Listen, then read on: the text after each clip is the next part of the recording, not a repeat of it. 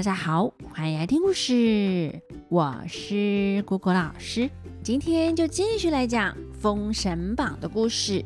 今天要讲的是云中子。上一次我们讲到千年狐狸精变成的妲己进了皇宫，那纣王马上就被妲己迷得神魂颠倒，每天呐只顾着玩乐，东不早朝，许多的国家大事都不处理了。我们呢，先不讲这个纣王有多混。话说终南山那里有一个炼气士，叫做云中子，是修行千百年的得道仙人。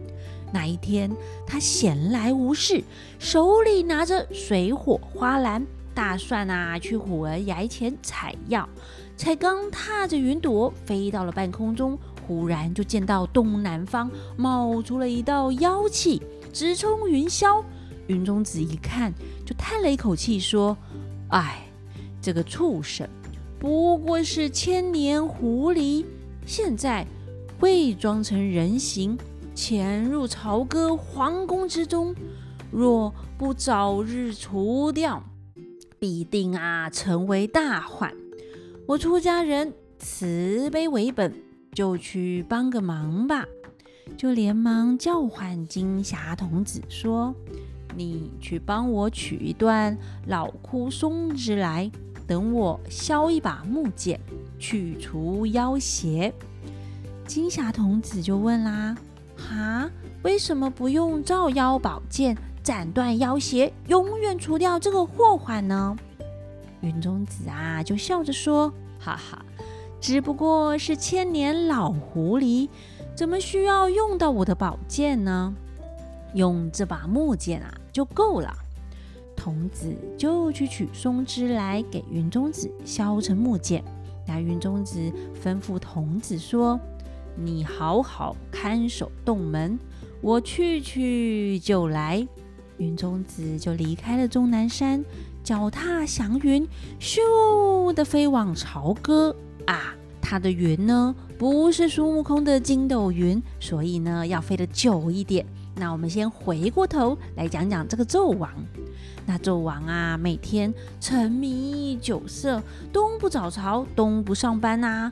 满朝的文武百官也都议论纷纷哎。朝廷里呢，有上大夫梅伯和首相商容、亚相比干。他们啊就在讨论天子呢荒废朝政，整天沉迷美色，公文堆积如山，这样下去实在是不行啊！就决定要尽全力来劝谏君王。于是啊，就召集大臣们，击鼓鸣钟，这一次呢，一定要请纣王上朝来讨论国家大事。那纣王啊，正在摘星楼喝酒吃饭，听到大殿上钟鼓齐鸣，旁边的人就启奏说：“请陛下上殿。”那纣王不得已呀，就吩咐妲己说：“美人呐，先休息一下，朕去上个殿就回来。”那妲己呢，就乖巧的送纣王离开。纣王啊，就真的去上朝喽。文武百官行礼完毕后，纣王看到两个丞相，哎，怎么都抱着这么多公文啊？转头又看到八大夫也抱着公文上殿。另一边呢，哎呀，也看到郑国武成王黄飞虎抱着公文在那边等呢。这纣王每天喝酒玩乐，哪里有心情处理国家大事啊？看到公文这么多，一时间呐，哪看得完？马上啊，又想要退朝了。但两位丞相说，天下诸侯事情很多，都需要君王做决定。纣王呢，已经这么久没有上朝啊，所以呀，请纣王一定要以国家大事为重，才不会让人民失望呢。而且啊，现在各地水灾、旱灾频传，这些天灾。搞不好就是在提醒君王，他没有做好工作。那他们呢，全部啊都毛起来，全力来劝纣王要勤政爱民啊，要认真当个好君王，要给人民幸福啊。但纣王啊，哎呀，实在听得好腻哦，他就说啦：“朕听说四海安康，万民乐业，只有北海啊有小小的叛乱。”一定派那个太师文仲去剿除奸党，这有什么好担心的？那两位丞相啊，说的都很有道理呀，朕怎么会不知道呢？只是啊，朝廷这么多事，那啊，就请首相替朕处理吧，也是可以的。朕啊，就算来上朝，也只是听听大家的意见，又何必一直念我不上朝呢？他们君臣啊，正在讨论国家大事的时候，哎，这个时候午门的官员来启奏啦：陛下，终南山有一个炼器士云中子求见，说是有机密重要的事，下官不敢决定。特地来请旨。那纣王心想：哎呀，反正现在公文这么多，也不想看，干脆呀，就先和这个云中子来闲谈好了。于是呢，就宣云中子上朝。拿着云中子走进了午门，经过九龙桥，宽袍大袖，手持拂尘，仙人飘飘的漫步而来。只见他头戴轻纱一字巾，脑后两条双飘叶，额前三点暗三光，脑后双圈分日月，脚穿一对踏云鞋。哇，他穿的就一副是仙风道骨一样，感觉嗯，真的看起来像仙人呢。那这云中子有多厉害呢？他据说啊，夜晚行走的时候，星斗看到他，哎，咚要退下；上山啊，老虎看了都赶快趴在地上；下海呢，蛟龙见了也要跪着迎接。他手提花篮，右手啊拿着浮尘，来到了滴水岩前，举着浮尘代替他行个大礼，口中说着：“陛下，贫道行礼啦。”其实啊，哎，他没有跪下，哎，就让那个浮尘呢，哎，扫了一下地，当做是跪下了。那纣王看这个道人，哎，这样行礼，心里呢就有点不高兴啊，心想：朕贵为天子，率土之滨，莫非王臣，整个天下都是我的。你呀，虽然是出家人，但也是在朕的版图之内。这样的行礼，哎呀，真是可恶！本该治他个怠慢君王之罪，但要是这样，哎，大臣呢可能会说朕不能够宽容对待人啊！干脆呀，朕先问他个几句，看他如何回应我。那周王就说啦：“道长从何而来呀？”云中子回答。贫道从云水而来。纣王又问啦：“什么叫云水呢？”云中子说：“心像是白云，随处飘，安然自在。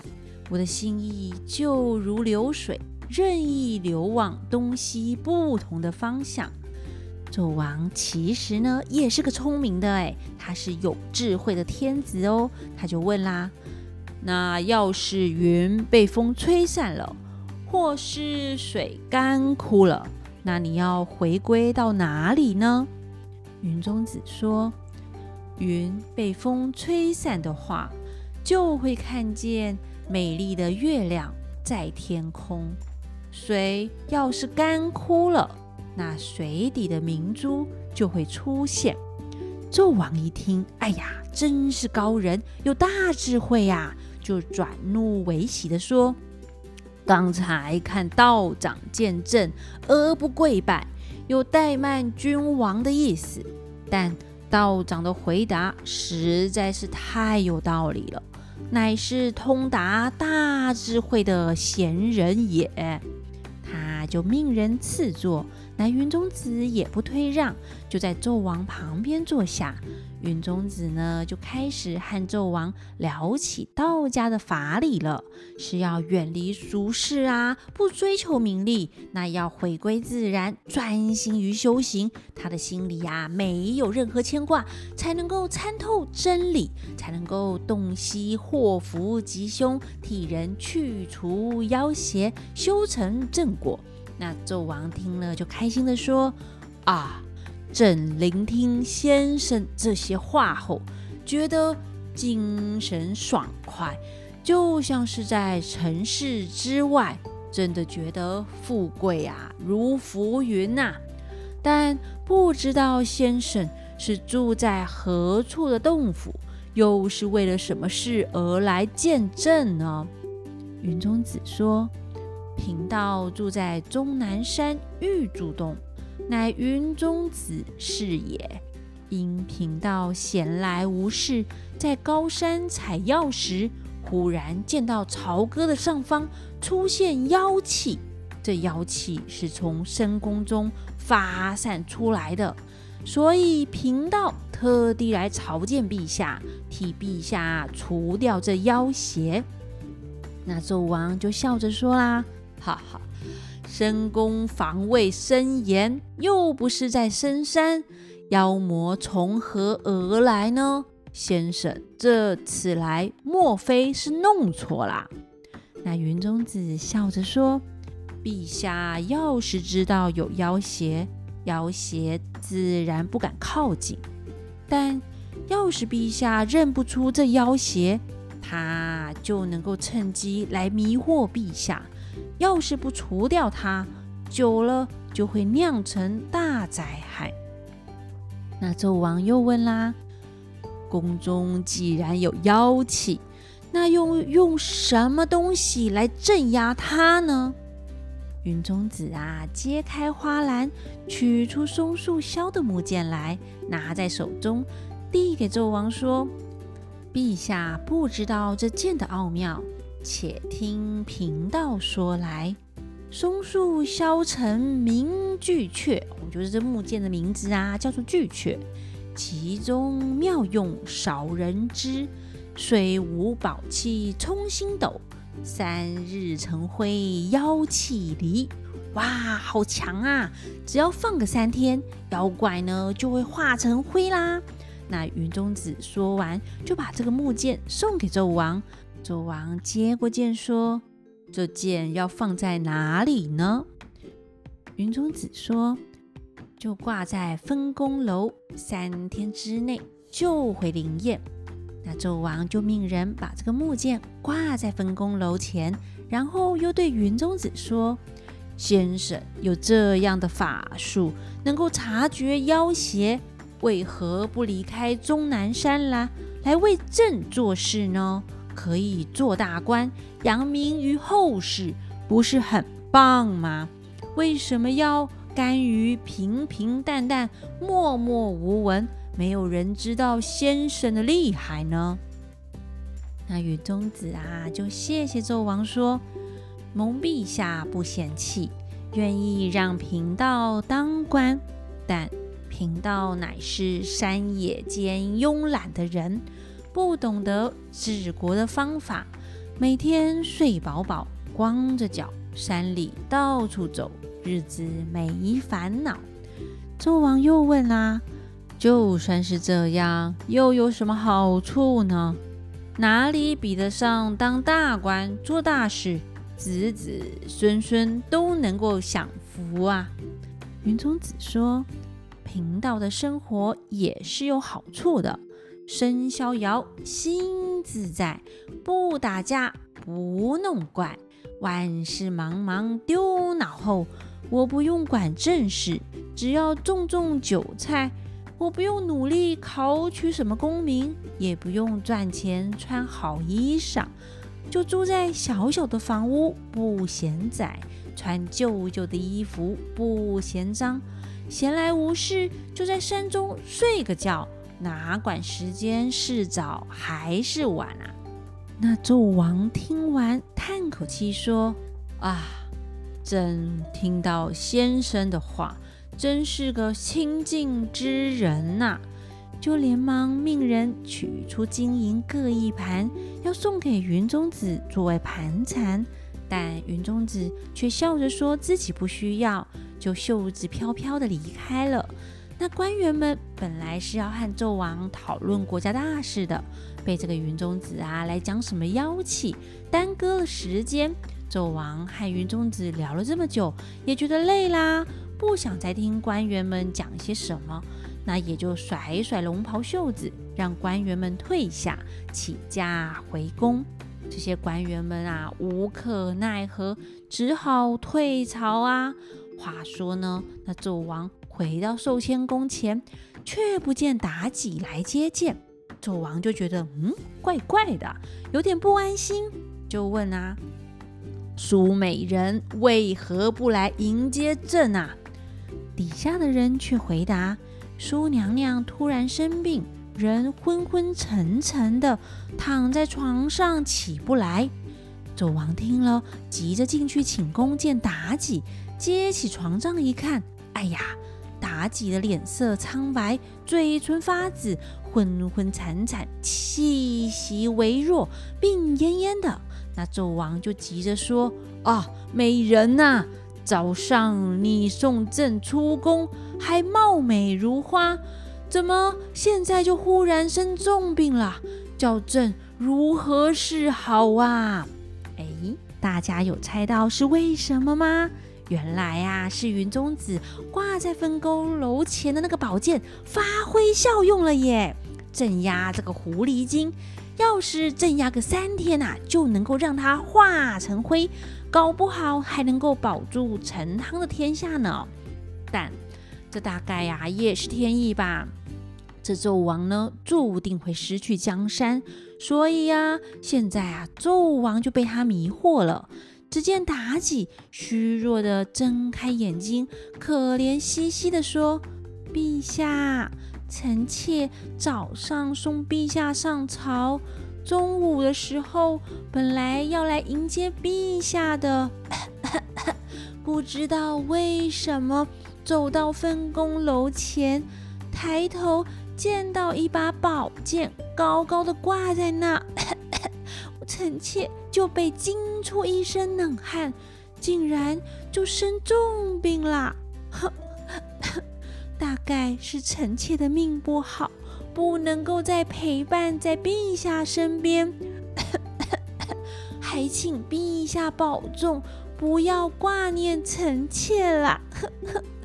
说完啊，还泪流满面呢，可怜的不得了啊！那这纣王呢，就被妲己吓得说不出话来，也含泪对着妲己说：“啊，是朕一时不察，差点被这个道士给误导了。分宫楼所挂的剑，乃是终南山炼气使云中子所送的。”说什么朕宫中有妖气，要用这一把剑来镇压，没有想到却害美人生病啊！这个云中子的妖术想要害美人，所以才说朕的宫中有妖气。但深宫里怎么可能会有妖怪呢？是朕被骗啦！就急着传旨，命人把那把木剑拿下来，拿去烧了。天哪！纣王要是不烧这把宝剑，他的江山还有的救；但要是烧了宝剑，妖气就会继续在宫中，把纣王迷得团团转，荒废朝政，天怒人怨，白白的把天下拱手让人呐！那到底这宝剑会不会真的被烧掉呢？欲知后事如何？且听下回分解，那我们就下回分解喽，拜拜。